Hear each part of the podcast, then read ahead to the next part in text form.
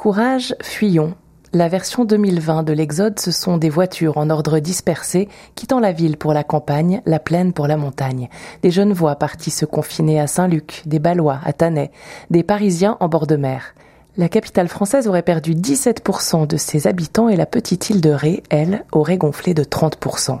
C'est sûr que quitte à cocooner, on est bien mieux dans un chalet avec vue sur les Alpes que dans un appartement sans balcon avec vue sur le béton. Avec la reprise de l'école, beaucoup de familles ont dû quitter ce nouveau nid, le cœur lourd. Beaucoup se disent que l'erreur est urbaine. Je m'appelle Michel Trandapition, je suis urbaniste et architecte et euh, si je pratique l'urbanisme, c'est parce que euh, ça me passionne et que j'ai aussi un assez mauvais souvenir de la vie d'enfant dans un lotissement, loin de tout. Michel Trandapition adore donc la ville, mais elle réfléchit beaucoup à la manière dont nos cités pourraient redevenir plus humaines, plus vertes. Moi, j'ai envie de pousser la question un peu plus loin et de lui demander pourrait-on vivre dans un monde sans ville? Le Point J, Jessica Vial, Davy Bailly-Bazin et Caroline Stévan. C'est une question qui est très intéressante parce qu'elle se pose y compris à tous les professionnels aujourd'hui. La ville, elle est là, donc on ne peut pas faire comme si tout d'un coup il n'y avait plus, on l'effaçait de la carte. Donc il faudra qu'on fasse quelque chose de ces bâtiments. Et puis il y a aussi un autre point qui est extrêmement important, c'est que la nature, quand on va s'installer dans la nature, ben, en fait on la détruit. C'est un paradoxe. Mais si on veut la respecter, on doit être très prudent et euh, très parcimonieux dans la manière de s'y installer et de l'utiliser. Donc la réponse c'est non, on ne peut pas imaginer un monde sans ville. Par contre, ce qui s'est passé ces derniers temps pose vraiment la question de quelle ville.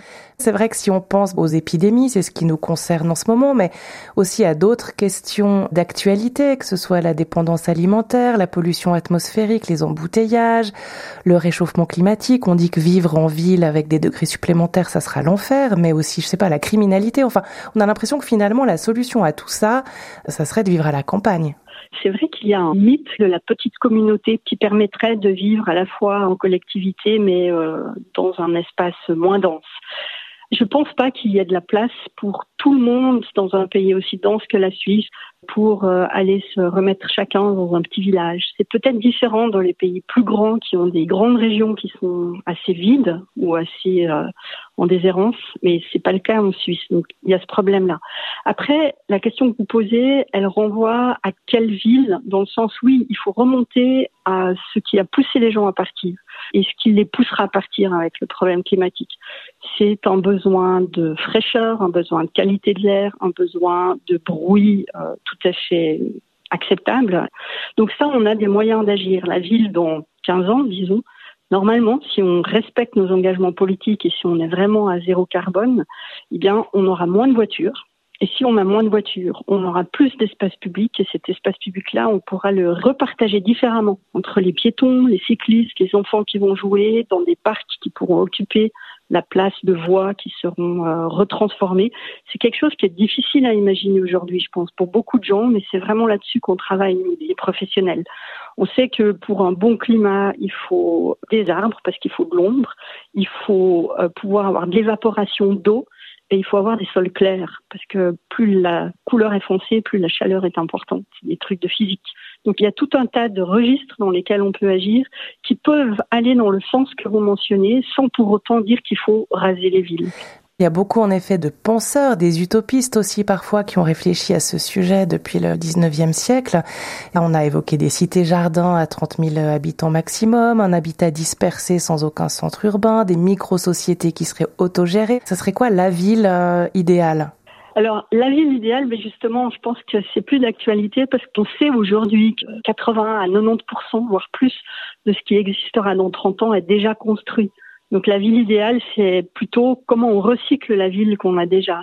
C'est quelque chose qu'on a de la peine à, imaginer souvent, c'est que proportionnellement à ce qui existe déjà, on construit très peu.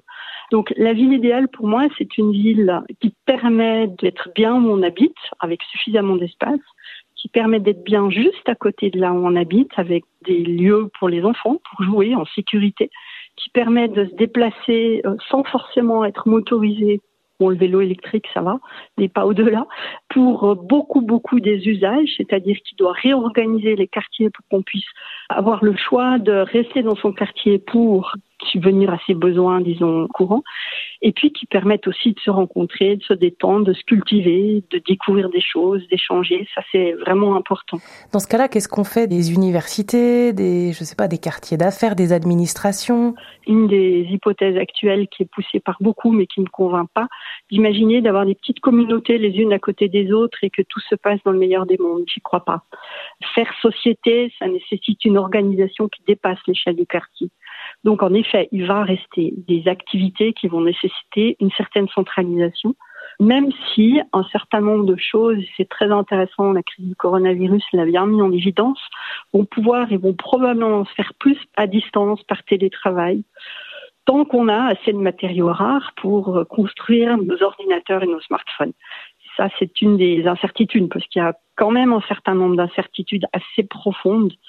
C'est euh, demain quelle énergie et combien Demain, quelle nourriture, à quel prix, produite par qui et déplacée d'où Et puis demain, quelle économie Combien de circuits courts et combien de choses encore mondialisées ou pas De même, euh, quel va être l'apport de la technologie Jusqu'où c'est une vraie aide Ou si je dépense plus d'énergie pour fabriquer l'outil qui va me permettre d'économiser de l'énergie, à la fin, c'est assez stupide quand même par rapport à la planète. Michel Trondapition n'est pas une convaincue de la Smart City. Nous sommes une nouvelle génération de citoyens mobiles, connectés et éco-consommateurs. La Smart City, c'est l'opportunité de repenser nos villes en utilisant le potentiel de la révolution numérique pour répondre à ces enjeux de manière innovante et intelligente. Ces nouveaux services urbains enrichissent nos vies et préservent nos ressources. Ça, c'était une publicité des services industriels de Genève. Mais alors, Michel Trandapition, est-ce qu'une des solutions ne serait pas plutôt de remettre de la campagne en ville? Oui, alors ça, c'est une euh, idée euh, très juste et très intéressante. Remettre de la campagne en ville, on s'est reposé la question en des termes différents, mais ça revient exactement à ça, en se disant la juste densité, qu'est-ce qu'elle est? C'est-à-dire qu'on sait qu'on a aussi un argent public pas illimité, donc pour permettre aux personnes de se déplacer quand elles le font pas à pied, euh, le jour où on n'aura plus peur de reprendre les transports en public, eh bien, on ne peut pas aller desservir des tissus trop dispersés parce qu'on n'a pas l'argent de faire circuler un bus des dizaines de kilomètres euh, pour desservir quelques dizaines de personnes. Donc, il y a une logique économique à avoir une certaine densité. Mais cette densité-là, elle ne doit pas dépasser un, certain seuil parce que sinon, le premier rêve qu'on a, c'est de partir loin tous les week-ends. Donc, euh, je dirais, tout ce qu'on a économisé la semaine, on le perd pendant les week-ends au niveau dépenses d'énergie et empreinte carbone. Et puis après, il y a la question de la production de nourriture. Disons, développer un maximum des circuits courts au niveau de la nourriture pour rapprocher la campagne de la ville, de ce point de vue-là, dans son rôle de production et pas dans son rôle d'ombre et de végétation. Ça, je pense que c'est aussi un enjeu important pour la qualité de la nourriture. Mais alors concrètement, comment on fait pour ramener cette campagne en ville? En fait, il y a un très beau plan à Genève. C'est un peu le mythe des urbanistes genevois qui s'appelle le plan Braillard. Ça date de 1936. C'est le plan qui met en lien tous les parcs publics de Genève, des cropettes jusqu'au bord, le parc des eaux vives jusqu'au lac. Donc en fait, ce qu'on devrait faire, c'est vraiment faire une réattribution des espaces publics à d'autres usagers que les automobilistes. Et cette place-là, de la planter, planter, planter vraiment un maximum, beaucoup.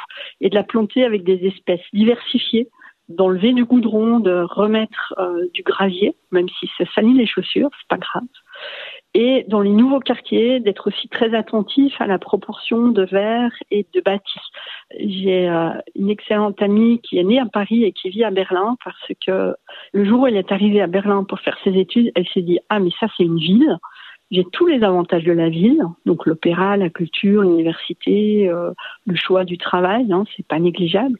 Mais je prends mon vélo en bas de chez moi, je peux faire des dizaines et des dizaines de kilomètres dans le verre en suivant les canaux, en passant d'un parc à l'autre, voilà. Dans une ville comme Genève qui est très dense, c'est pas si simple, mais ça veut dire que ça va être par petites touches.